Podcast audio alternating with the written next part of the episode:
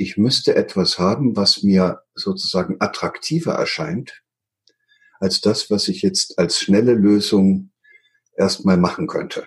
Also das ist das, die, der Spatz in der Hand ist einem lieber als die Taube auf dem Dach. Und jetzt müsste man fragen, aber wie könnte man denn das machen, dass die Taube auf dem Dach einem besser gefällt als der Spatz in der Hand? Wenn es um den gesunden Lifestyle geht, ist uns schon länger bekannt, dass wir kein Wissensproblem haben, sondern ein Umsetzungsproblem. Wir wissen alle, wie es in der Theorie eigentlich funktionieren sollte, aber wenn es drauf ankommt, haben wir alles vergessen. Wir schaffen es irgendwie nicht aus der Komfortzone und bevorzugen lieber unsere bequemen und bereits bekannten Gewohnheiten. Aber damit ist heute Schluss.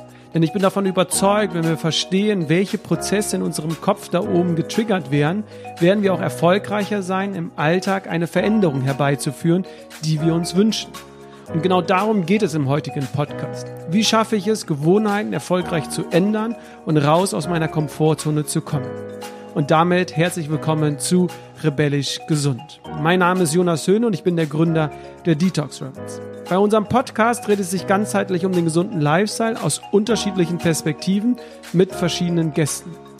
Heute ist einer der bekanntesten Gehirnforscher Deutschlands zu Gast, Gerald Hüther.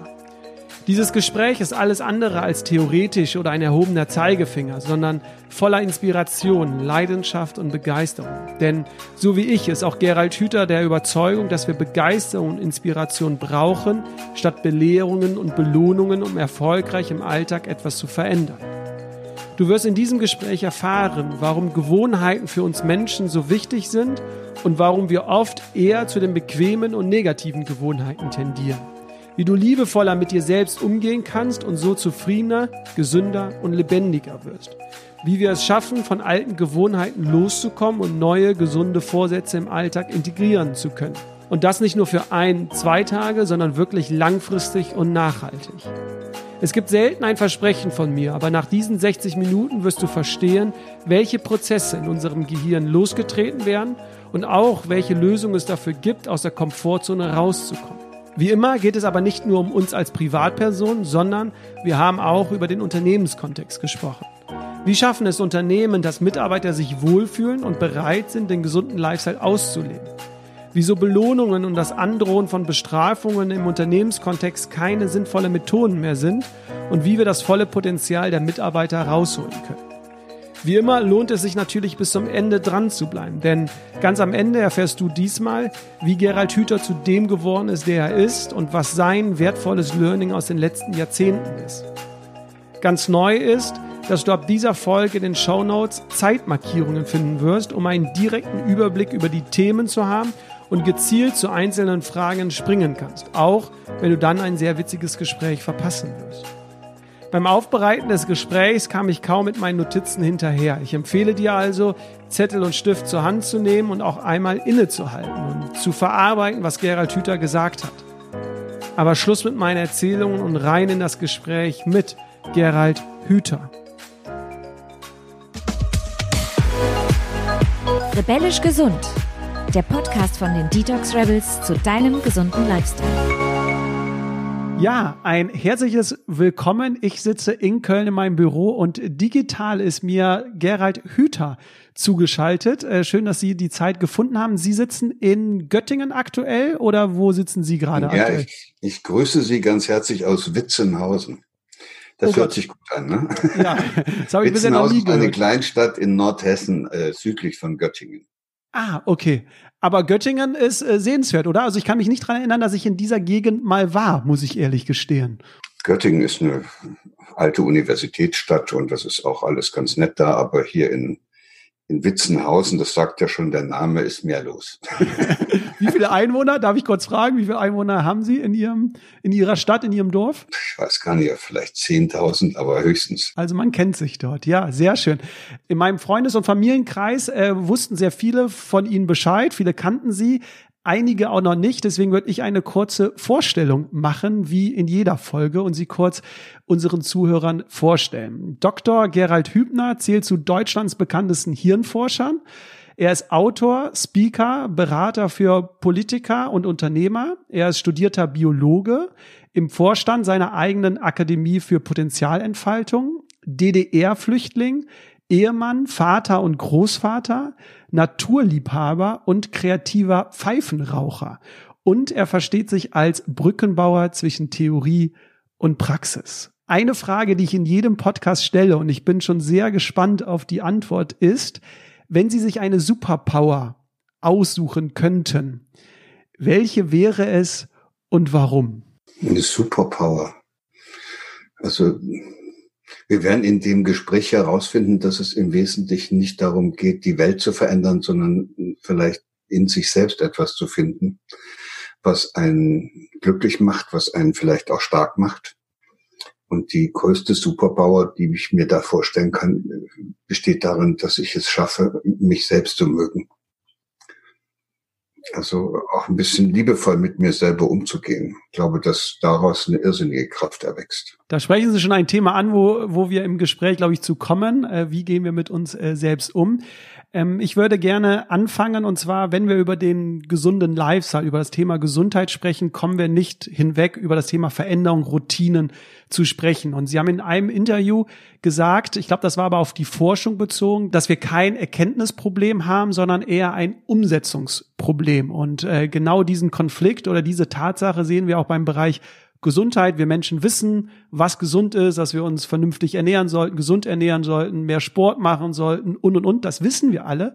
Und trotzdem haben wir ja Probleme, das im Alltag umzusetzen. Und da würde ich gerne mal einsteigen. Was ist da oben bei uns los, dass wir das irgendwie nicht in unserem Alltag umsetzen können und immer wieder zu unseren alten Lastern, sage ich mal, zurückkehren? Ich glaube, dass wir erst in den letzten Jahren anfangen, wirklich zu verstehen, wie das da oben alles so funktioniert. Also wir haben sehr viel Zeit, vor allen Dingen im letzten Jahrhundert, damit zugebracht, die ganzen Strukturen zu sortieren, das alles in Scheiben zu zerlegen und dann auch einzelne Nervenzellen zu isolieren. Also das Zerlegen des Gehirns in seine Einzelteile ist die Beschäftigung gewesen, mit der sich im vergangenen Jahrhundert und zum Teil noch heute beschäftigen. Und da muss man sagen, das führt dann nicht dazu, dass man es wirklich gut versteht. Also das wird immer komplizierter, je mehr man das in seine Einzelteile zerlegt und am Ende äh, hat man dann die ganzen Einzelteile und sehr viel Wissen über ganz wenig. Also wie der einzelne Ionenkanal funktioniert, aber das nützt einem nichts, um so eine Frage zu beantworten. Und dann, glaube ich, muss man wieder zurück und muss ein bisschen suchen, was die Arbeitsweise des Gehirns tatsächlich bestimmt. Also was dazu führt, dass diese Einzelteile auf eine bestimmte Weise zusammenwirken. Und, äh, und da haben wir wieder im letzten Jahrhundert die Vorstellung gehabt, dass das nach irgendwelchen Programmen geht. Also dass es da genetische Programme gibt, die das Hirn so zusammenbauen, wie sich der Meister äh, im Genom gedacht hat.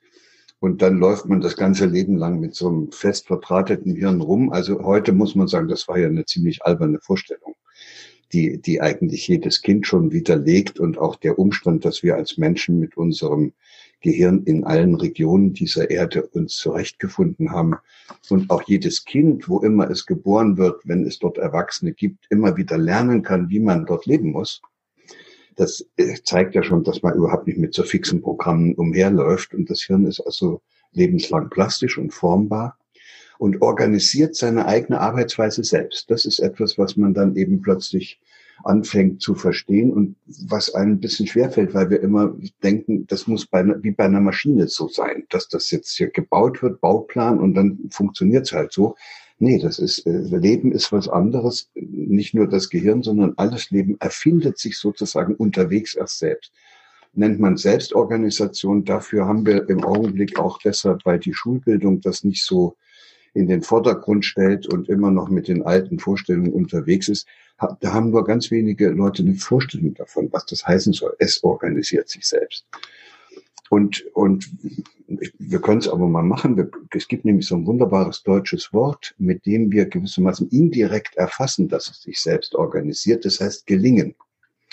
Also, also wenn man jetzt zum Beispiel äh, wie in dem englischen Sprachraum sagen muss, to achieve or uh, to, to succeed, dann heißt das, da hat man ein Ziel und dort will man hin und das kann man optimieren und dann kann man trainieren und dann erreicht man das Ziel immer schneller und das ist ja unsere gegenwärtige Welt. Immer schneller, höher, weiter aufs Ziel zu. Im Deutschen gibt es einen ein Begriff eben mit diesem Gelingen, wo wir das verwenden wir immer dann, wenn es nicht so um das Erreichen eines Ziels geht, sondern wenn es sich um einen komplizierten Prozess handelt. Also eine Beziehung kann gelingen. Hier ist so ein Gespräch, was wir gerade machen, kann gelingen oder in die Hose gehen. Also Bildung kann gelingen, ein, ein, Leben kann gelingen, auch eine Partnerschaft kann gelingen, aber nichts davon kann man erfolgreich zu Ende führen. Da, da merkt man. So, und wenn wir das Gelingen als Wort verwenden, geben wir damit indirekt zu, dass wir wissen, dass wir es nicht machen können. Da hilft kein Trainieren. Weil, weil das muss ich selber, es, es kann gelingen, also es kann gelingen, aber ich kann es nicht machen. Und das äh, ist dann so ein, so, ein, so ein Zeichen dafür, dass in unserem Sprachraum, die Engländer haben dafür kein gutes Wort, dass wir in unserem Sprachraum irgendwann mal verstanden haben, dass man die Dinge nicht alle machen kann. Dass die sich alleine entwickeln und und das ist Selbstorganisation. Eine Beziehung gestaltet sich unterwegs zu dem, was sie ist. Entweder gelingt's oder auch nicht. Und, und das Hirn und auch alle lebenden Systeme gestalten sich unterwegs selbst ihre Beziehungen so, dass es am Ende funktioniert. Und das Kriterium, nach dem die ihre Beziehungen immer wieder neu gestalten und umsortieren, im Gehirn, die Nervenzellen, in der Familie, die Mitglieder dieser Familie, in der Gesellschaft, die Leute in der ganzen Gesellschaft. Das ist das Prinzip, nach dem diese Beziehungen immer wieder umorganisiert werden, heißt Energiesparen. Das ist total verrückt, weil das äh, bringt uns dann plötzlich äh, so weit, dass wir sagen, das ist ja eigentlich äh, etwas, was sich aus dem zweiten Hauptsatz der Thermodynamik als Notwendigkeit ergibt, wenn es nicht gelingt, die zur Aufrechterhaltung eines Systems notwendige Energie so gering wie möglich zu halten und der Energiebedarf größer wird als das, was zugeführt werden kann, zerfliegt das System und dann verteilt sich alles, was da drin an Energie ist, wieder im Weltall. So, und deshalb sind alle lebenden Systeme darauf angewiesen, ihre Arbeitsweise so zu gestalten und ihre Beziehungen der Teile so zu gestalten, dass das alles möglichst gut zusammenpasst. Weil der Zustand, wo es alles gut passt, also im Hirn, wenn das alles richtig gut zusammenpasst, dann wird ganz wenig Energie verbraucht. Das nennt man einen kohärenten Zustand. Und da will das Hirn immer hin. Und, und den strebt es an. Und, und deshalb hat es nicht so große Lust auf Nachdenken und auf Probleme. Da, da bleibt man lieber auf dem Sofa sitzen und sagt, das ist mein innerer Schweinehund. Äh, aber in Wirklichkeit ist es der zweite Hauptsitz der Thermodynamik, der das Hirn dazu bringt, also lieber jetzt diesen, diesen Film oder diesen Krimi oder das Fußballspiel anzugucken, anstatt das Problem mit den Kindern oder der Frau oder dem Chef zu regeln. Ablenkung nennt man das dann. So, und das ist der Grund, weshalb sich Leute dann auch nichts, auch nicht so ganz leicht dazu bewegen lassen, ihren Lebensstil zu verändern. Da wollten wir ja hin. Also wenn da, da kann jetzt einer kommen und kann sagen, aber es ist doch viel besser, wenn man nicht raucht. Tja, aber wenn ich jetzt aufhöre zu rauchen, dann kann ich vieles gar nicht mehr so machen. Dann ist das auf einmal nicht mehr so schön, mit den Freunden zusammenzusitzen, wenn kein, so, und dann, dann will man das nicht. Es ist sozusagen bisschen Teil von einem selbst geworden. Und das mag das Hirn nicht, wenn das mit zu vielen Umständen verbunden ist, da das einfach zu lassen. Bewegung ist sowas anderes, dass man jetzt sich immer bewegen soll und mit dem Fahrrad fahren soll, statt im Auto. Im Auto ist doch viel bequemer dass man jetzt immer nach gesunder Nahrung suchen soll, wo es doch im Fast-Food-Job viel, viel schneller geht und, und man viel schneller satt wird. Also da, das, da, da kommt man offenbar mit kognitiven Argumenten gegen, diese, gegen diesen zweiten Hauptsatz der Thermodynamik nicht an.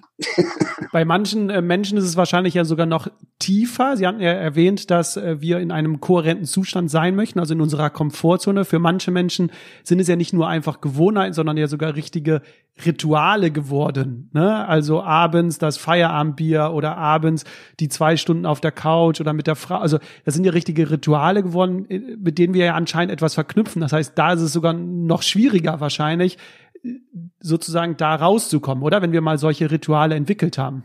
Ja, äh, also es ist so, dass immer dann, wenn es im Hirn inkohärent wird, weil es gerade wieder nicht passt, man hat den ganzen Tag dann gearbeitet und am Ende hat man noch ein, ein, Gespräch mit dem Chef gehabt und der hat einem gesagt, dass das alles Mist war, was man da gemacht hat, dann kommt man natürlich schon etwas inkohärent nach Hause. Ne? Das, da laufen die Nervenzellen da oben heiß, alles feuert durcheinander, man weiß keine Lösung und das verbraucht einen Haufen Energie Und, äh, und jetzt müsste man eigentlich sich was überlegen, wie man das mit dem Chef künftig macht und dass das nicht nochmal passiert.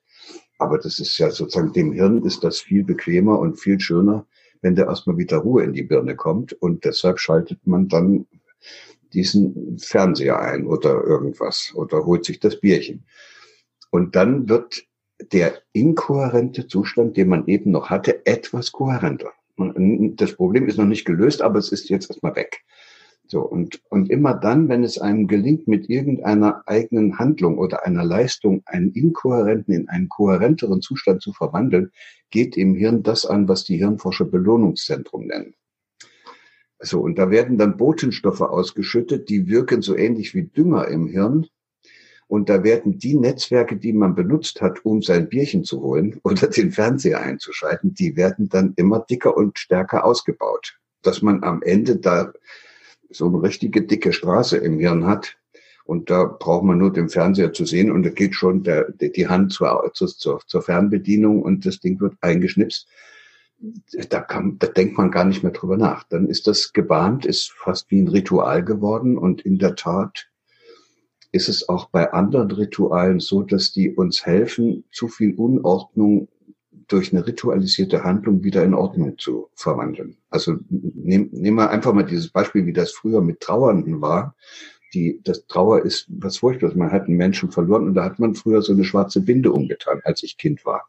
Kennt heute kaum noch einer, weil das passte dann nicht mehr und das haben die Leute dann als komisch empfunden. Aber es diente über Jahrhunderte hinweg dazu, dass Menschen, die so einem Trauernden begegnet sind, von Anfang an wussten, der hat es jetzt nicht so leicht. Und dann sind die netter mit dem umgegangen. Und deshalb war das ein schönes Ritual, hm, was dieser betreffenden Person in ihrer sowieso schon schwierigen Situation geholfen hat, nach außen zu signalisieren, ich brauche jetzt nicht noch mehr Ärger, sondern ich brauche ein bisschen Unterstützung. Ja, ich glaube, das wäre sogar in der heutigen Zeit eigentlich ein tolles Merkmal, um dem Gegenüber zu zeigen, wie kannst du vielleicht besser mit mir umgehen, weil der, der Gegenüber weiß ja nicht, ob es einem gut geht oder nicht gut geht. Ich würde aber einen Punkt nochmal zurückgehen, weil ich finde das irgendwie total spannend. Sie sagen auf der einen Seite ja, dass wir immer in diesem kohärenten Zustand leben möchten. Also wir fühlen uns in unserer Komfortzone und und und sehr wohl. Auf der anderen Seite wissen wir aber durch die Geschichte, ähm, dass wir Veränderungen ja in unserem Leben brauchen, um uns weiterzuentwickeln. Ja, ich möchte nur ein kurzes Zitat, weil ich das immer so schön finde, von Charles Darwin. Das kennen Sie wahrscheinlich äh, vor 200 Jahren. Er hat gesagt, äh, es ist nicht die stärkste Spezies, die überlebt, auch nicht die intelligenteste, sondern diejenige, die am ehesten bereit ist, sich zu verändern. Also wir haben ja jetzt, finde ich, so zwei Seiten wie können wir denn jetzt als Mensch diesen Konflikt irgendwie lösen? Einerseits, wir wollen diesen kohärenten Zustand und andererseits wissen wir aber, dass Veränderungen uns erst weiterentwickeln. Wie, wie können wir damit umgehen? Das ist ja total großes Chaos für uns als Mensch. Es kann ja sein, dass wir Menschen auch tatsächlich eine besondere Spezies sind. Also das könnte sein, dass alle anderen Lebewesen, also die Tiere, aus denen wir hervorgegangen sind, die haben alle festgefügte Verhaltensprogramme, mehr oder weniger. Deshalb können die auch nicht so viel lernen. Oder wenn sie was lernen, nur am Anfang und dann nicht mehr. Und mit so einem festgefügten Programm hat man im Leben eigentlich äh, keine Probleme damit, seinen Weg zu finden. Da weiß man, was man zu tun hat. Hm? Kommt der Fuchs, dann rennt der Hase weg und was so. Und das, das heißt, wir Menschen haben keine solchen festgefügten Programme. Wir müssen erst unterwegs lernen, wie das Leben geht. Das sieht man ja bei jedem Kind. Die versuchen spielerisch herauszufinden, wie alles funktioniert. Und bei diesem, bei diesem Versuch herauszufinden, wie das Leben geht, ist das zwangsläufig so, dass man damit rechnen muss, dass man sich auch verirrt. Also dass man auf äh, Irrwege gerät. Als Einzelner und möglicherweise sogar als ganze Gesellschaft. Und es könnte sein, dass diese Vorstellung, die wir alle haben, dass wir möglichst gut uns anpassen müssen und dass wir möglichst gut funktionieren müssen in der Gesellschaft, dass das keine so gute Vorstellung ist. Also es könnte sein, dass wir, dass wir bereit sind, um einigermaßen gut dazuzugehören, dass wir da bereit sind, in uns herrschende und immer wieder aufkeimende Bedürfnisse zu unterdrücken. Also ich mache es mal an einem Beispiel deutlich, weil da ist es dann ganz schnell einleuchtend. Nehmen wir mal so einen kleinen Jungen, der in die erste Klasse in die Schule kommt und der dieses unglaubliche Bewegungsbedürfnis hat, wie das eigentlich allen Kindern eigen ist. Die, die, wenn die nicht vorher daran gehindert werden, rasen die den ganzen Tag um, umher und sind mit irgendwas beschäftigt. Würde der Hirnforscher sagen, die müssen das auch machen, weil sie spielerisch ausprobieren, was man alles mit dem eigenen Körper machen kann. Auch, auch was, was Erschöpfung heißt und wie man seine Kräfte einteilt und alles sowas. Und dann sitzt er da in der ersten Klasse und äh, dann merkt er, das ist jetzt nichts mit dem Bewegungsbedürfnis. Das will zwar und das drückt auch oben, aber wenn er jetzt anfängt rumzurennen, kriegt er Ärger. Er kriegt auch nicht mit, was da läuft. Und ja, was soll er jetzt machen? Er kann doch die Schule nicht verändern. Also muss er sich selber verändern. Und das macht er, indem er sein eigenes Bewegungsbedürfnis unterdrückt. So, und das, und das, je besser ihm das gelingt, also hirntechnisch heißt das, es wird für ihn kohärenter, wenn er das Bedürfnis nicht mehr hat. Und deshalb baut das Hirn dann über dieses Gebiet, wo dieses, dieser Bewegungsdrang sozusagen generiert wird, eine hemmende Verschaltung drüber. So, da liegt da wie so ein Deckel drauf. Und dann sitzt er da fünf Stunden und rührt sich nicht mehr. Es tut ihm auch nicht mehr weh. Er kann jetzt aufpassen, er kann alles mitmachen, was, was in der Schule von ihm verlangt wird. Und das machen wir nicht nur mit dem Bewegungsbedürfnis, das machen wir auch mit dem Bedürfnis, irgendwas zu entdecken. Das kann man da in vielen Bereichen auch nicht. Manchmal schon im Elternhaus, wenn man da immer zu Fragen stellt, da kriegt man dann gesagt, warum, warum ist die Banane krumm? Da weiß man spätestens, dass das nicht so erwünscht ist. Wenn man als Kind das fünfte Mal die Küche ausgeräumt hat von der Mama, um da ein Segelschiff zu bauen, kriegt man auch deutlich zu hören, dass das also nicht das ist, was man sich, was erwünscht ist. Und dann muss man sein eigenes Gestaltungsbedürfnis unterdrücken oder sein eigenes Entdeckerbedürfnis oder auch das Bedürfnis, sich um was zu kümmern. Wenn Sie da in der Stadt umherlaufen und, und dann kommt Sie, kommen Sie mit Ihrem Papa am Bettler vorbei, da kriegt jedes Kind normalerweise den Impuls, äh, dem zu helfen und fragt den Papa, und dann muss, kriegt irgend so eine Antwort, dass der selber dran schuld ist, dass er da sitzt oder sowas. Und dann kann es sein Bedürfnis, sich darum zu kümmern, damit kann es ja nichts mehr anfangen. Das muss jetzt weg. Sonst kann es nicht weiterleben in dieser komischen Welt. Also wird dann auch dieses Bedürfnis unterdrückt. Und das Ergebnis davon ist, dass dann Menschen, denen das gelingt, all diese vitalen Bedürfnisse richtig gut zu unterdrücken, die funktionieren dann auch am besten. Das sind die, die am erfolgreichsten werden in dieser Welt. Ja, so und äh, aber die sind nicht mehr richtig lebendig. Ja, die sind gar nicht mehr bei sich, weil die die haben ja alles, was sie lebendig macht, haben sie ja zugenagelt im Hirn. Und dann ist schlecht, dann, dann ist man sehr erfolgreich, aber jetzt kommen wir zu dem, wo wir eigentlich hinwollen, aber glücklich ist man nicht mehr. Mit sich selbst zufrieden eigentlich auch nicht und kommt auch mit anderen Leuten nicht so richtig zurecht, weil man sich selbst nicht richtig leiten kann. Das sind dann ganz schwierige Anpassungsprozesse.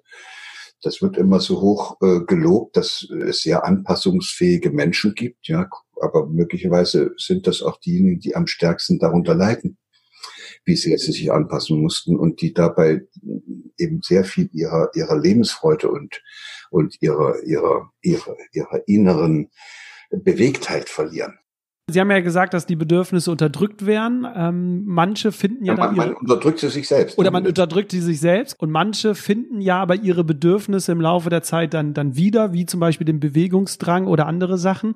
Und trotzdem habe ich das Gefühl, dass viele wollen ja dann, also sie sind motiviert, nehmen sich etwas vor, machen es dann auch, aber schaffen es dann nicht, das äh, durchzusetzen. Also nach paar Tagen verfallen sie wieder in die alten Lastern. Wie können wir denn ich denke mal, das hängt ja mit unserem kohärenten Zustand an. Das heißt, wir nehmen uns vor, etwas zu machen, äh, müssten aber dafür unser Verhalten im Alltag ändern. Wir kommen in diesen inkohärenten Zustand, wir fühlen uns nicht mehr wohl und dann verfallen wir wieder in diese alten Laster.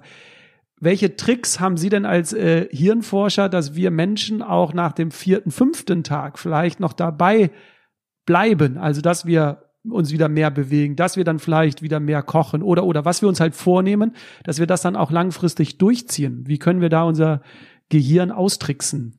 Äh, das sind das sind gar keine Tricks. Was, wenn Sie verstanden haben, wie das da oben funktioniert, und das versuchen wir jetzt gerade, dann ist auch völlig klar, was passieren müsste, damit das sowas gelingt, wie Sie das eben beschrieben haben.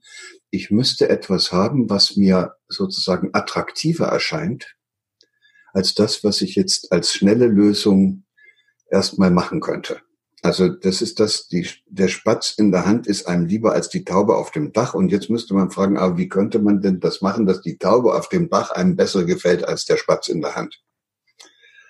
Und, und das geht immer dann, wenn ein Mensch nochmal in eine Situation kommt, wo er mit diesem inneren Bedürfnis, was er so eingewickelt hat, äh, aber wirklich heftig in Berührung kommt.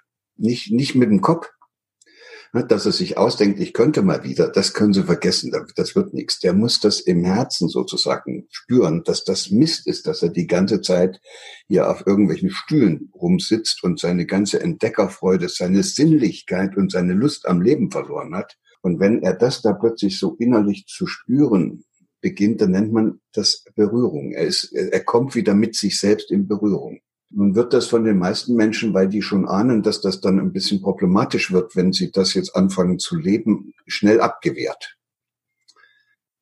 da haben wir auch viele Möglichkeiten. Ich kenne ganz viele Leute, da kann ich richtig sehen, wie die gelernt haben, eine Berührung, also einen Zustand oder eine Situation zu vermeiden, wo sie mit sich selbst in Berührung kommen.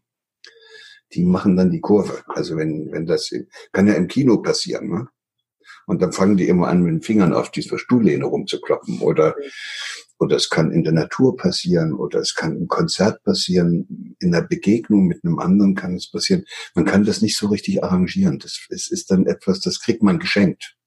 Dass man nochmal mit sich selbst in Berührung kommt, kriegt man Geschenk. Und wenn, wenn man das zulässt, dann hat man plötzlich ein Bild von sich selbst, was viel, viel kohärenter ist als alles, was man bisher versucht hat weil es, weil es einen wieder mit sich selbst verbindet. Und dann könnte man, dann wird man sogar ohne große Mühe, wird man sagen, ich mache jetzt Schluss damit. Den Scheiß mache ich nicht mehr. Das, so einer will ich nicht sein. Ne, halb, halb tot, aber sehr erfolgreich. Ne, Frau weggelaufen, die Kinder äh, äh, irgendwie in der Situation, wo man sagt, das war, ist auch nicht so gut gegangen aber aber aber Chef von einer Firma so oder oder oder Professor in der Universität und dann, wenn, dann ahnt man jetzt schon, dass es solchen Leuten extrem schwer wird, äh, diese Berührung zuzulassen, weil das würde ja heißen, sie haben ihr ganzes bisheriges Leben irgendwie in Sand gesetzt. Die ganze eigene Identität, alles, was sie, was, was, wovon sie geglaubt haben, dass sie das ausmacht, müssten sie dann plötzlich bereit sein, über Bord zu werfen und diesem inneren Ruf ne, zu folgen. Das bringen nur ganz wenige fertig. Deshalb gibt es da nicht so viele davon. Sie haben jetzt ganz viel äh, angesprochen. Sie haben ein Thema angesprochen, in Berührung mit sich selbst äh, kommen. Ähm, viele kommen ja mit sich selbst in Berührung, wenn sie kurz vor dem Abgrund sind oder vor so einer negativen Ereignis, also sei es ein, ein, ein Unfall, sei es das Übergewicht irgendwas, also dass sie dann in Berührung kommen und dann denen klar wird, okay, so wie ich jetzt gelebt habe, so kann es nicht weitergehen, weil sie so ein negatives Ereignis haben. Andere Menschen wiederum haben sie ja gesagt, das wird dann durch Zufall bekommt man diese Berührung. Kann man denn als Mensch das irgendwie auch anstreben? Also brauchen wir vielleicht unser soziales Umfeld, andere Menschen, die uns berühren, von denen wir uns inspirieren lassen können, um in unserem Kopf vielleicht diesen Schalter umzulegen, zu sagen, ich mache mir jetzt Gedanken darüber, wie ist eigentlich mein Leben? Also sich von anderen Menschen irgendwie sich inspirieren lassen oder? Ja, das, was Sie zuerst genannt haben, dass man erst in eine richtige schwere Krise kommen muss und dass es dann manchmal passiert, das stimmt, manchmal passiert es, aber meist nicht. Also die meisten Leute, die jetzt diese Corona-Krise erleben, mit all dem, was da für sie unverständlich und unverarbeitbar ist, werden anschließend so weitermachen wie bisher. Die berührt nichts dabei. Das heißt, da, da, da muss man um, um so eine Berührung zuzulassen und den damit verbundenen inneren Wandlungsprozess zuzulassen, da darf man nicht zu sehr in Panik und in Angst und in Schrecken versetzt sein. Also sonst gehen diese Panik, Angst und Schreckensprogramme im Hirn an und dann macht man so weiter wie bisher und will nur ganz schnell aus dem Mist wieder raus. Das heißt, ein bisschen muss es erschüttert werden, das alte Muster, aber nicht so sehr, dass man gar nicht mehr nachdenken kann. Und das ist diese Berührung. Da kommt man plötzlich dann, dann weiß man, so geht's jetzt nicht weiter, aber man ist noch nicht in Lebensgefahr und dann plötzlich merkt man, da ist ja irgendwas. Und als ich damals drei war, Das war doch ein ganz anderes Gefühl, wie ich damals in der Welt unterwegs war. Und möglicherweise gelingt es einem, sich damit zu verbinden. Ja, und Sie haben recht, das passiert einem ja meistens in der Beziehung, in der Begegnung mit anderen Menschen. Aber das passiert einem auch nur dann, wenn man, wenn man es nicht von vornherein äh, sozusagen möglichst gut abzuwehren gelernt hat. Und, und das ist wahrscheinlich der, der Grund und auch das Erfolgsrezept dieser ganzen Achtsamkeitsübungen, die man so macht, auch meditativer äh, Übungen. Das ist ja alles hilfreich, um irgendwie erstmal runterzukommen und zur Besinnung zu kommen. Auch, auch achtsamer zu sein auf das, was sich in einem selbst abspielt, dass man wieder in sich selbst hineinzuhören lernt, wäre die Voraussetzung, dass man überhaupt spürt, dass da was innen ist, was gerne raus will. Und insofern ist das eine gute Vorübung und dann ist aber trotzdem noch der Augenblick fast wie ein Geschenk, der da sich ereignen kann oder auch nicht, dass man dann wirklich so offen und bereit ist, dass man in eine Situation kommt und es auch ergreifen kann. Ne? Man kann vor einem alten Eichenbaum stehen, der, der 500 Jahre alt ist und wo man, wo man sagt, oh, der ist aber schön dick und dann misst man, wie dick der ist und, und, und, und, und, und fasst ihn vielleicht mal an. Man kann aber auch, es kann einem passieren, dass man davor auf die Knie geht. Vor Ehrfurcht. Ja, und dann hat's einen erwischt. Und wenn dann nicht jemand anders kommt und sagt, was machst du hier für einen Scheiß, da kann es sein, dass man dann eine halbe Stunde sitzen bleibt und dabei plötzlich in Berührung mit sich selbst kommt und diesem Anteil, den man die ganze Zeit gar nicht mehr zugelassen hat. Mhm. Finde ich äh, ganz schön, das hatten Sie ja ganz am Anfang äh, des Gesprächs gesagt, dass wir auch liebevoller dann mit uns umgehen. Ne? Also wenn ich mir äh, manche Menschen und ich weiß ja auch noch von mir, wie wir manchmal in den Spiegel schauen und wie negativ wir ja mit uns die ganze Zeit reden. Also sowohl mit unseren Gedanken, wie wir morgens aufstehen, in den Spiegel schauen, aber auch wenn wir mit anderen Menschen über unser Leben sprechen, höre ich immer sehr viel diese, diese Negativität raus, oder? Haben Sie das auch in Ihrer, in Ihrem Alltag? Erleben Sie das, dass wir Menschen eigentlich. Ja, natürlich. Das ist auch, es ist auch eine beliebte Bewältigungsstrategie, dass man sich selber schlecht macht, damit man nicht von anderen schlecht gemacht werden kann. Ich bin sowieso zu blöd für Mathe. Und dann kommt der Mathelehrer und sagt, wieder fünf, sagen, ja, wusste ich doch schon. Das ist Kohärenz. Ne? Ich erkläre mich gleich für blöd oder für nicht liebenswert oder für hässlich mit dem Ergebnis, dass ich nicht mehr enttäuscht werden kann von dem, was, was ich dann erlebe. Das ist blöd, äh, hilft einem irgendwie nicht richtig weiter und äh, deshalb ist das dann manchmal eben doch ganz gut, wenn man nochmal über sich selber nachdenkt und und wenn man jetzt liebevoll mit sich selber umgeht, dann macht man das nicht. Das, das ist ja, das ist, wäre ja total, als ob man sich selber auspeitscht. Und wenn man liebevoll gelernt hat, mit sich selber umzugehen, dann spürt man auch, ob einem etwas, was man gegessen hat, gut tut. Anschließend. Das, jeder könnte das spüren. Die meisten spüren das nicht mehr. Die hauen sich den Bauch voll und wundern sich, dass sie immer fetter werden.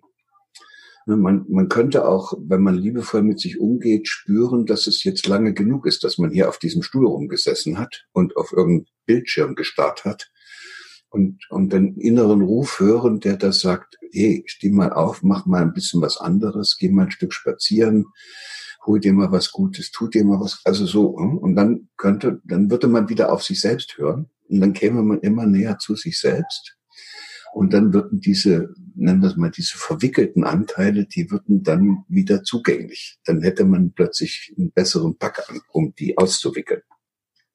Was dann passiert, nennt man ja Ent Entwicklung.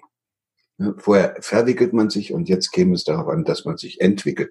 Und erst wenn man das ausgepackt hat und wieder freigelegt hat und es auch wieder in einem da ist, erst dann kann ich wieder meine Talente und Begabungen entfalten. Erst dann fange ich an, wieder glücklich zu werden und mich auch mit der Welt und mit mir selbst verbunden zu fühlen. Mhm. Finde ich ganz interessant, weil wenn wir ja mit den unterschiedlichen Experten sprechen, kommt genau das raus. Auch wenn wir mit Experten aus dem Bereich Bewegung sprechen, sagen sie, unser Körper signalisiert, wann wir uns wieder bewegen wollen oder dass wir einfach mal morgens aufstehen und einfach unseren Körper zur Musik bewegen und einfach gucken, welche Körperregion will denn heute vielleicht ein bisschen intensiver bewegt werden. Äh, genau das gleiche mit den Ernährungsexperten, die sagen, eigentlich sollten wir mal auf unserem Bauch hören, wann haben wir Hunger und und und. Finde ich ganz spannend, die Zusammenfassung. Ähm, wenn wir uns in dem Bereich Veränderung, Gewohnheiten bewegen, kriegt man ganz viele Stimmen, beziehungsweise ich sehe es ganz viel, dass den Menschen nahegelegt wird, konkrete Ziele sich zu setzen. Also was willst du bis wann, wie irgendwie erreichen?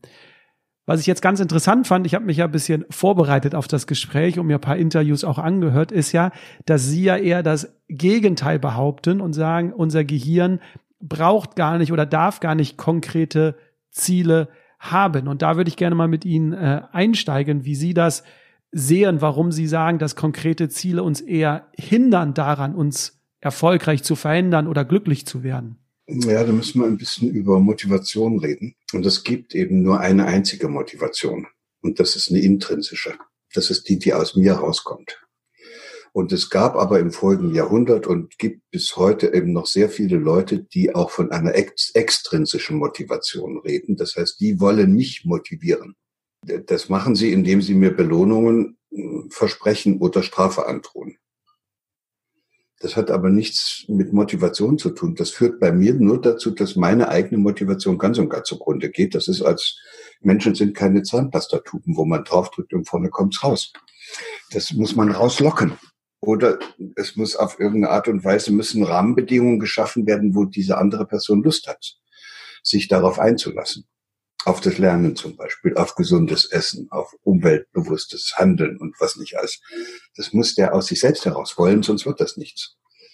Und das passt natürlich überhaupt nicht in unsere gegenwärtige Welt, weil äh, von Anfang bis Ende gibt es ständig Erfahrungen, die wir machen, wo andere Leute versuchen, uns abzurichten und zu dressieren oder uns nach ihren Vorstellungen zurechtzubiegen, mithilfe dieser extrinsischen Motivationsmethoden ich würde sagen, schwarze Magie des letzten Jahrhunderts sollte man unbedingt einstellen und auch wirklich ganz konsequent damit aufhören.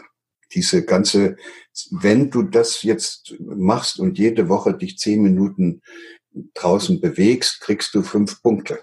Ja, der bewegt sich nicht wegen der Freude äh, da draußen, wie schön das ist, und das hört auch nicht die Nachtigall und das Rotkehlchen, sondern der will seine Punkte sammeln. Und da gibt es ja richtige Geräte dafür, wo man das dann auch noch in Punktform und in Wettbewerbs- und Konkurrenzsituationen mit anderen, die das nicht so gut hinkriegen, äh, machen kann. Das ist natürlich ja, ja, ich würde sagen, gehört in den Zoo, äh, nee, nicht in den Zoo, in den Zirkus. Und selbst im Zirkus haben die Dompteure gemerkt, dass das eine blöde Art ist, mit Belohnung und mit Bestrafung die Tiere abzurichten und wirklich gute äh, gute äh, Coaches von Tieren begleiten ihre Tiere so, dass sie das, dass das Tier das, was es machen soll, selber will. Also Hunde, Hundeerzieher, von denen kann man richtig viel lernen, wenn die das gut können. Das geht nicht mit der Peitsche, sondern das geht immer über, auch nicht über Belohnungen, sondern über eine enge Bindung an die Person. Und dann macht die, der Hund oder das Tier das, was diese Person äh, sich wünscht, ohne dass die Person dafür Belohnung oder Bestrafung einsetzen muss. Das ist übrigens mit Kindern ja auch so. Man kann, ja, man kann Kinder sozusagen Angst einjagen. Die Mutter, die dann, die dann dem Kind sozusagen sagt, wenn du dir jetzt nicht die Zähne putzt, ja, dann äh, kriegst du Karies und lauter Löcher und dann fallen dir die Zähne raus. So, das ist äh, eine extrinsische Motivation. Das Kind soll sich die Zähne putzen und auch noch mit Angst weil sonst die Zähne ausfallen. Wunderbar, würde ich das sagen. Damit ist schon der später optimal funktionierende Mensch vorprogrammiert. Der wird immer darauf warten, dass ihm einer sagt, was er zu tun und zu lassen hat, damit ihm nichts rausfällt. So, und dann würde man sagen, anders, wie macht man das anders? Die, können, die Mutter könnte auch oder der Vater könnte auch auf den Arm nehmen, wenn er sich selber die Zähne putzt. Das kann man schon, wenn die eins oder anderthalb sind. Und dann passiert immer dasselbe Wunder, nämlich je mehr der sich mit Begeisterung selber die Zähne putzt, desto heftiger greift das Kind nach der Zahnbürste. Und dann ist der Zeitpunkt gekommen, dass man sagt, du, für Kinder gibt's eine extra Zahnbürste, die ist so klein. Und die habe ich dir auch besorgt und die sieht so aus. Und da kannst du sie anfassen und hier mache ich dir deine Kinderzahncreme drauf und dann können wir uns beide die Zähne putzen. Du mit deiner, ich mit meiner. Es gibt nichts Schöneres und solche Kinder erleben das Zähneputzen als Freude. Das ist intrinsisch. So, so müsste es gehen. Und wir kriegen das einfach nicht hin, weil wir alle in dieser Welt groß geworden sind, in der uns andere Leute zu erziehen versucht haben. Also uns nach ihren Vorstellungen zurechtzubiegen versucht haben, entweder unter dem Versprechen, dass wir dann geliebt werden, als Belohnung oder dass wir aus der Gemeinschaft ausgestoßen werden als Bestrafung. Wahnsinn, ist eine völlig, da, da kann kein Mensch seine Talente und Begabungen entfalten. Das ist ja, also genau genommen ist das so, dass man einen anderen dann, wenn man das so macht, wie ein Objekt behandelt. Das, er wird Objekt in meinen Händen. Ich forme ihn. Und er hat zu machen, was ich ihm sage, auch wenn ich das sehr liebevoll verpacke. Und wenn ein Kind oder ein Erwachsener oder auch wenn uns das jetzt passieren würde, dass, dass man erleben muss, dass man wie ein Objekt behandelt wird, also zum Objekt von Erwartungen, äh, Absichten und Zielen anderer oder aber zu, zum Objekt von deren Bewertungen und Belehrungen und Maßregelungen und was weiß ich was, dann da werden die beiden Grundbedürfnisse, die jeder Mensch hat, im tiefsten Inneren erschüttert und verletzt. Und das eine ist das Bedürfnis nach Verbundenheit. Das ist, geht nicht mehr. Also mein Lieblingsbeispiel ist immer, wenn ich jetzt zu Ihnen sage, das ist aber hier eine vollkommen inkompetente Gesprächsführung, die Sie hier in diesem Interview versuchen. Das, da wissen Sie, also mit mir haben Sie nicht mehr viel zu tun. Also ich jedenfalls will mit Ihnen nichts zu tun haben. Und gleichzeitig sage ich Ihnen dann noch, das müssen Sie so und so machen. Und dann äh, dann sehen Sie auch noch, dass Sie gar nicht selbst entscheiden können, wie Sie das Gespräch führen wollen, sondern dass Sie das auch noch so machen müssen, wie ich mir das vorstelle, weil ich der Stärkere bin, als Vater, als Mutter oder als Professor. So. Und das ist, da verletzen Sie Ihre beiden Bedürfnisse, eine nach Verbundenheit und das andere nach Autonomie. Das ist die größte Inkohärenz, die Sie in Ihrem Kopf überhaupt produzieren können.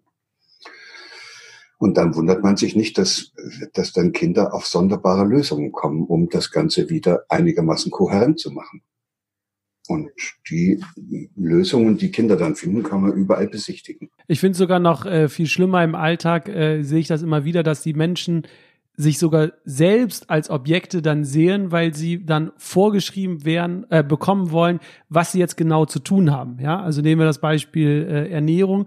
Wir erleben das in teilweise in Workshops, Vorträgen, dass die Menschen ähm, wollen schwarz auf weiß auf dem Blatt, was muss ich jetzt tun, sozusagen, was soll ich jetzt tun? Und nicht irgendwie versuchen, über die Begeisterung an das Thema zu gehen, mit, was Sie ja gesagt haben, mit diesem Entdecken und Freude und für sich selbst herauszufinden, ne, was ist das Beste für mich? Also ich finde, äh, ja, andere machen einen zum Objekt, aber bei manchen ist es sogar schon so weit, dass sie sich selbst nur noch als Objekt sehen und jemand anderen brauchen, der einen sozusagen führt und, und, und leitet. Und ja, für dieses, für diesen Schmerz und für dieses Leid oder für diese Inkohärenz, die man erlebt, wenn man zum Objekt gemacht wird, gibt es eigentlich zwei unterschiedliche Lösungen. Die eine ist die, die Sie eben genannt haben. Wenn es mir gelingt, dass ich mich selbst für blöd erkläre, tut das nicht mehr weh, wenn ich weiter erleben muss, dass andere Leute mich für blöd halten das ist, dann ist das kohärent. Es ist dann sogar so, dass das bestätigt wird. Jedes Mal, wenn die kommen und sagen, du bist aber blöd, sage ich, das weiß schon. Und, und, und, und wenn man also äh, immer zu erleben muss, dass man nichts gestalten kann, sondern dass man das immer vorgesagt kriegt, dann was, was soll man da machen? Dann will man auch nichts mehr gestalten, will man eben jemanden haben, der das einem sagt, wie es geht. Und dann gibt es diesen anderen Weg, ich weiß nicht, nach welchem Kriterium sich das dann richtet, dass ein Mensch diesen oder jenen einschlägt. Also die einen, das werden die, die sich selbst zum Objekt machen und unterwürfig das machen, was andere sagen. Und dann gibt es diese Macher, die einfach andere benutzen, um ihre Interessen durchzusetzen. Das geht auch mit den kleinen Kindern schon los, wenn dann das kleine Mädchen, wenn die Mama sagt, zieh dir jetzt mal die Schuhe endlich an, und dann beugt sich das so runter und sagt, blöde Mama. Wow das ist eine saubere Lösung. Ja, weil in dem Augenblick, wo das Mädchen die Mama auch zum Objekt macht, ist das Mädchen raus aus der Nummer. Da kann die Mama das nächste Mal kommen und wieder was sagen, denkt die wieder, blöde Mama. Und später denkt es blöder Lehrer und dann denkt es dieser Idiot von Chef oder diese äh, Frau Merkel, wie bescheuert die ist. Und das kann man dann das ganze Leben lang treiben, dass man andere äh, zum Objekt seiner Bewertung macht. Und manche schaffen das nicht nur in Gedanken, sondern die machen das auch verbal, geht jetzt im Augenblick sehr gut in den, in den sozialen Medien. Und manche machen es im, im Handeln, im Tun. Das heißt, die werden dann Anführer und spannen und lernen schon im Kindergarten und dann später in der Schule und später auch noch immer besser, wie man andere, wie sie andere Leute vor ihren Karren also vor ihre Interessen spannen können, so dass sie das, was sie eigentlich wollen, dann erreichen, indem sie andere für diesen Zweck benutzen. Das ist, das ist eine Katastrophe. Und das sind ja alle Leute, die dann am Ende auch erfolgreich sind, die die Macht über andere gewonnen haben. Und jetzt kann man nur noch mal ganz kurz zurück zu der Stelle, wo das entsteht. Und das entsteht ja in dem Augenblick, wo ein Kind die Erfahrung macht, dass es wie ein Objekt behandelt wird. Dem also gesagt wird, wenn du nicht, dann. Ne? Dann. So. Und, und das heißt, das Kind ist nicht bedingungslos, erlebt sich nicht als, als jemand, der deshalb geliebt wird, weil es da ist. So wie es ist. Sondern das Kind erlebt sich als äh, jemand, der so sein soll, wie die anderen sich das vorstellen, damit die einen dann endlich mögen. Und das haben manche Leute so tief in sich drin, dass die das ganze Leben lang danach suchen, dass irgendwie jemand sie mag, dass sie Anerkennung finden. Und wenn das nicht geht, dann wenigstens Einfluss, Macht und Reichtum über andere. Das ist eigentlich, sind das, das sind sehr unglückliche Menschen, weil die sind ja getrieben. Die sind ja gar nicht frei. Immerzu müssen sie noch mehr haben, immerzu müssen sie noch besser sein als die anderen, immer müssen sie noch mehr Einfluss haben und noch mehr Follower auf Facebook und so. Also ist ja furchtbar. Instagram heißt das neue Medium. ähm, jetzt haben wir ja viel über Menschen dann jetzt gesprochen am Ende, die, die unglücklich mit sich sind. Also wir haben über Menschen als Privatperson gesprochen. Wenn wir jetzt zum Abschluss des Gesprächs mal in den Unternehmenskontext äh, gehen, sind ja diese unglücklichen Mitarbeiter oder unglücklichen Menschen sind ja auch in Unternehmen als Mitarbeiter. Und viele Unternehmen, mit denen wir uns beschäftigen, die investieren Zeit, auch Geld und und und, um die Mitarbeiter äh, glücklicher zu machen oder auch zu Veränderungen hinzubewegen. Meines Erachtens passiert da ganz viel falsch, aber in der Praxis. Wie sehen Sie das im Unternehmenskontext? Was fällt Ihnen da auf? In den Unternehmen haben wir den Vorteil, dass äh, dort, wenn es nicht funktioniert, dass die das sehr schnell merken, weil das immer an die Geschäftsgrundlage geht. Also wenn die da so einen Coach holen, der da irgendwas macht und das funktioniert nicht, dann machen die das nicht nochmal. Das ist anders als im öffentlichen Dienst oder in Schulen oder Universitäten. Die können das ewig so weitermachen. Da ist gar keiner da, der das korrigiert.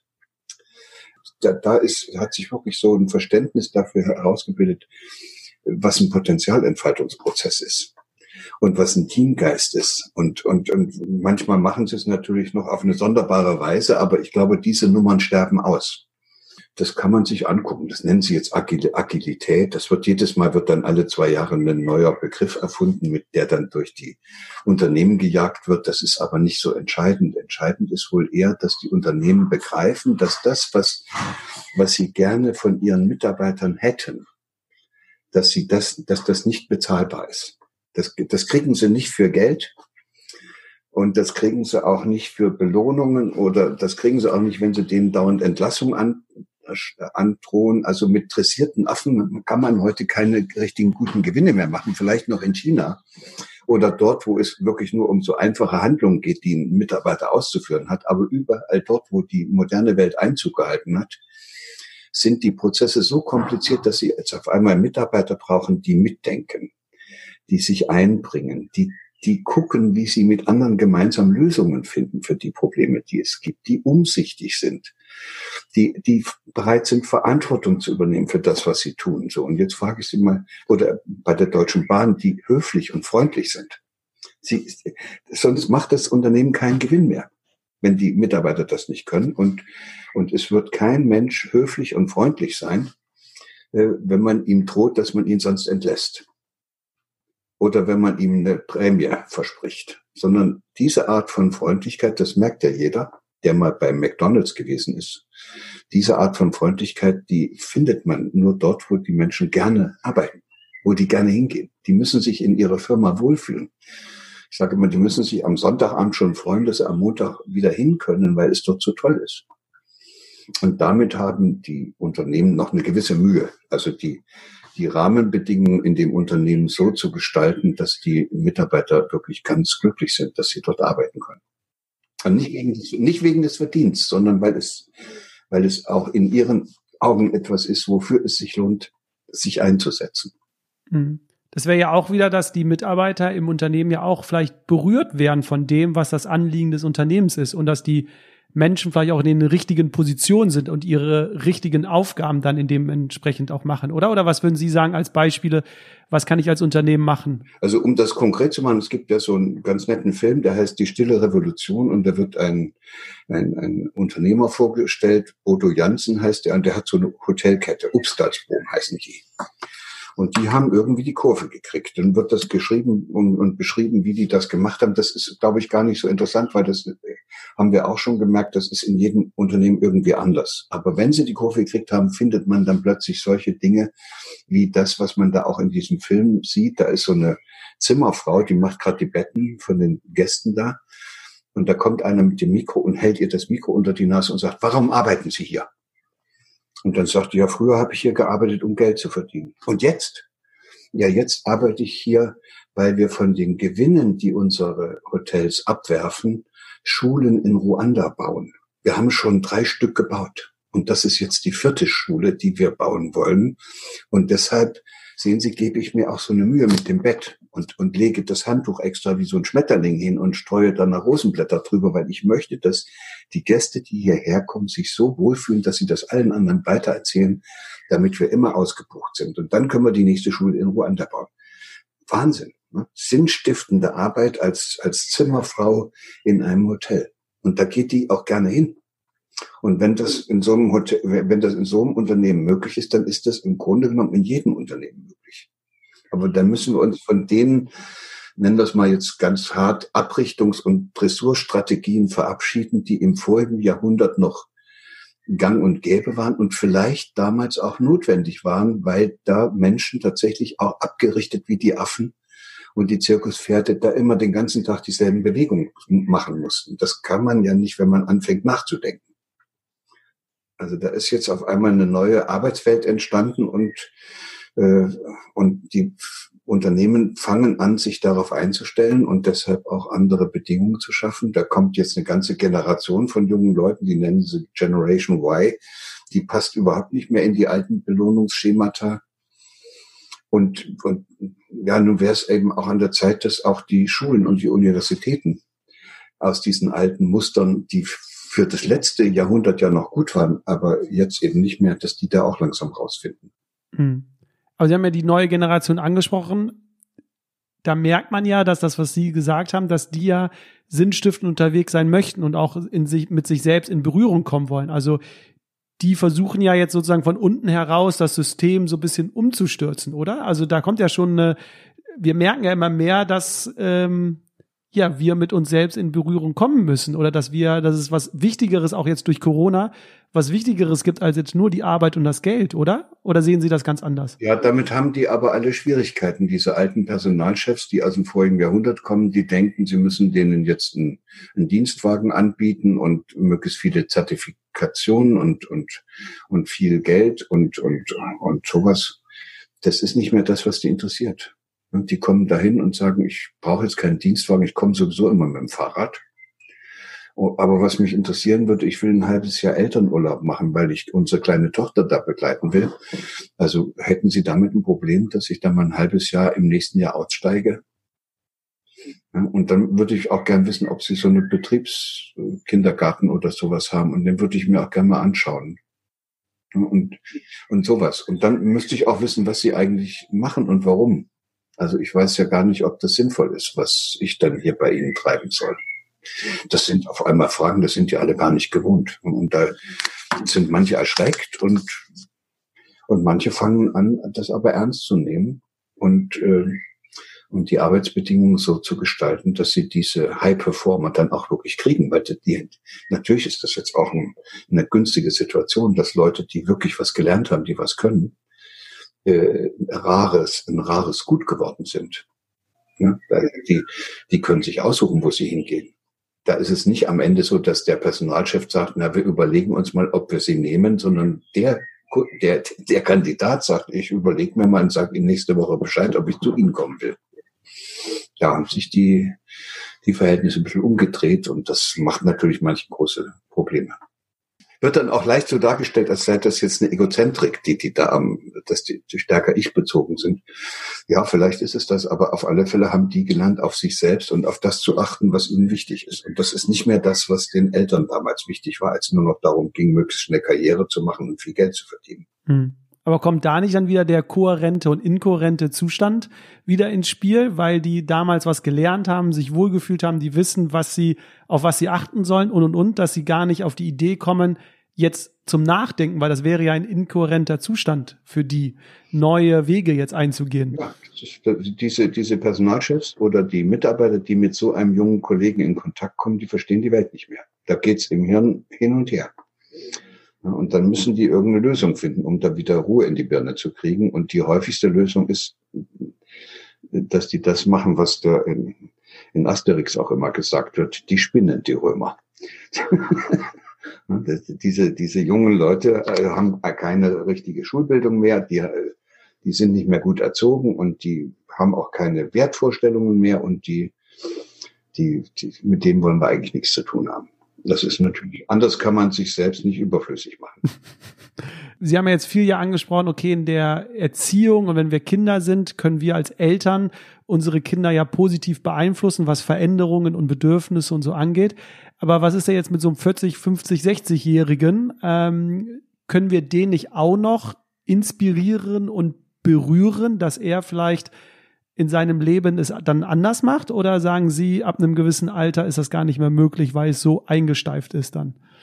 Nö, das, also hirntechnisch geht das bis zum vorletzten Tag. Und da habe ich auch dieses schöne Beispiel von diesem, was weiß ich, 85-jährigen Herrn, der da also äh, Chinesisch lernt, aber, aber doch nicht in der Volkshochschule, nicht weil ihm einer sagt, dass das die Sprache der Zukunft sein wird, sondern weil der sich in eine junge, hübsche 65-jährige Chinesin verliebt die dann sagt, aber ich will nach Hause nach Qingfung und wenn er da mitgeht als 85-Jähriger, weiß jeder, der das sich vorstellen kann, dass der in einem halben Jahr Chinesisch kann.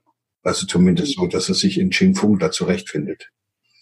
Das heißt, Chinesisch lernen ist eigentlich nicht das Problem, sondern das Problem ist, dass man keinen Grund hat, keinen hinreichenden Grund hat, es zu wollen das Zusammenleben mit dieser geliebten 65-Jährigen ist ihm viel kohärenzstiftender und, und wertvoller, als dass er jetzt die, so dass er diese Unbequemlichkeit, das Chinesisch zu lernen, äh, auch gerne in Kauf nimmt. Mit Freude sogar.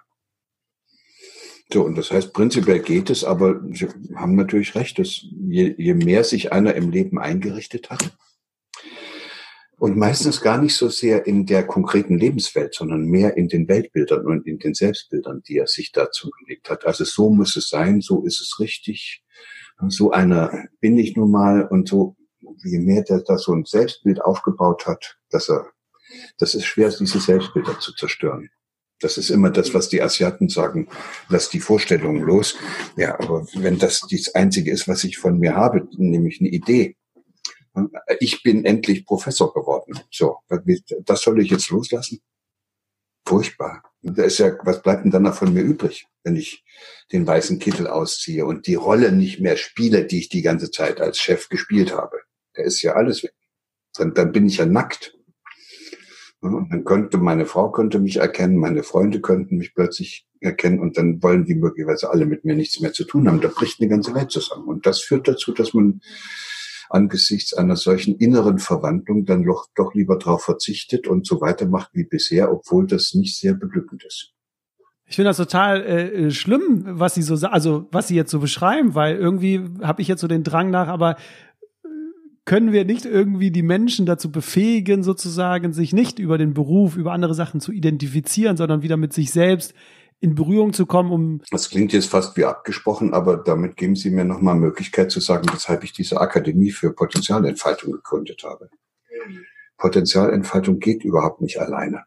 Wir sind soziale Wesen, wir brauchen andere. Aber die Gemeinschaften, die wir kennengelernt haben in unseren Familien, in der Schule und oft auch an der Arbeit und mit unseren Nachbarn, die waren alle nicht so, dass wir uns da wirklich hundertprozentig wohlgefühlt haben. Die haben uns eher gezwungen, eine Rolle zu spielen, die wir eigentlich gar nicht wollten oder Bedürfnisse zu unterdrücken, die wir eigentlich gerne ausgelebt hätten. Das heißt, die, die Gemeinschaften sind wie eine Zwangsjacke für viele Leute. Und, und dann gibt es manchmal Gemeinschaften, die suchen wir da in dieser Akademie und wir versuchen auch Gemeinschaften zu helfen, in solche, so einen Transformationsprozess äh, hinzubekommen. Das sind Gemeinschaften, wo jeder Einzelne dann auf einmal sagt, ich war noch nie so frei. Ich habe noch nie so viel Treibstoff im Hintern gespürt und dass ich wie eine Rakete nach oben abgeflogen bin, wie seitdem ich hier Mitglied in dieser Gemeinschaft bin. Als Teil dieser Truppe fliege ich. So bin ich noch nie geflogen. Solche Prozesse sind bisher nur durch Zufall manchmal in irgendwelchen Gemeinschaften entstanden. Und die interessante Frage ist, ob das wirklich dem Zufall überlassen bleiben muss oder ob man das auch, ob man Rahmenbedingungen schaffen kann, innerhalb derer es hochwahrscheinlich wird, dass sowas entsteht. Im Unternehmen, in der Schule, in der Familie, was auch immer. Aber da haben Sie ja einen Punkt jetzt angesprochen, wie wichtig das soziale Umfeld für uns ist, was wir uns ja in den meisten Fällen aber auch selbst aussuchen können. Also natürlich, die Familie können wir uns nicht aussuchen. Wir werden meist in eine Schule geschickt, die wir vielleicht uns auch nicht aussuchen können, aber das soziale Umfeld, Freunde, Bekannte, wichtige Personen, wie jetzt vielleicht bei der Akademie, das können wir uns ja aussuchen. Also das hat ja schon einen wichtigen Einfluss dann auf uns, oder? Ich wäre an Ihrer Stelle ganz vorsichtig weil sie werden ja durch ein bestimmtes soziales Umfeld gezwungen, so zu werden wie die anderen, damit sie da dazu passen. Dann sind sie Teil des Systems und dann denken sie auch genauso wie die. Da muss irgendwas passieren. Der Otto Schama nennt das, sie müssen aus dem Zustand, wo sie jetzt einfach nur funktionieren, müssen sie in einen Zustand kommen, wo sie wieder in eine tiefere Schicht mit sich selbst in Kontakt kommen. Das heißt, äh, es, müsste, sie müssten dann in, in, dieser, in diesem Team an der Arbeit äh, plötzlich äh, müsste eine Situation entstehen, wo ein paar Leute sich auf den Weg machen und sie merken, was die für eine Freude daran haben. Ja, und dann sagen sie, da will ich mit. So, und dann hängen sie sich dran und die nehmen sie auch gerne mit und dann auf einmal fangen sie mit an zu fliegen kann, kann man machen, aber das ist, äh, das funktioniert nicht so von ganz allein und man sollte meinen, das kann doch der Mensch sich einfach jemanden suchen. Nee, der sucht sich nichts. Das, das was er kennt, ist diese Gemeinschaft, in der er groß geworden ist und die Beziehungsformen und die Gefloskeln und das Gehabe, was man in dieser Gemeinschaft an den Tag legen muss, damit man dazugehört, ne, einschließlich der Schönheitsoperation und der Tätowierungen und, und, und, und jetzt sozusagen sich zu öffnen für was anderes, das ja, das können wir nicht so sehr. Okay.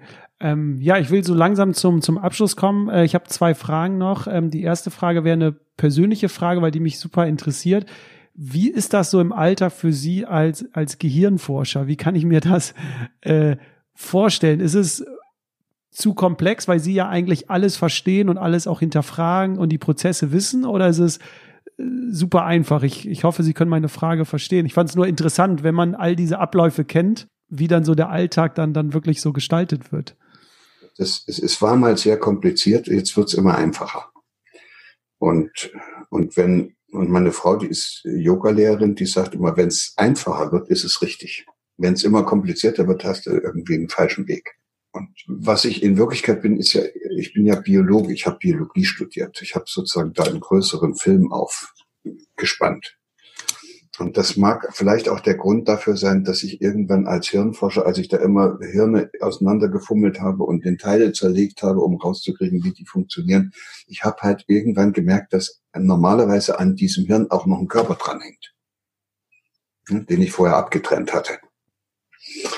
Und dann habe ich angefangen, das einzubeziehen und habe gemerkt, dass ich überhaupt nichts übers Hirn sagen kann, wenn ich nicht weiß, was in dem Körper vor sich geht. Also war ich dann schon ein Körper-Hirnforscher.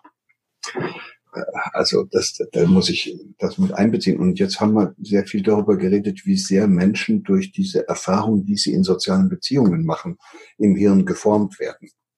Die Netzwerke, die da oben entstehen haben, sind nicht von alleine entstanden. Ne?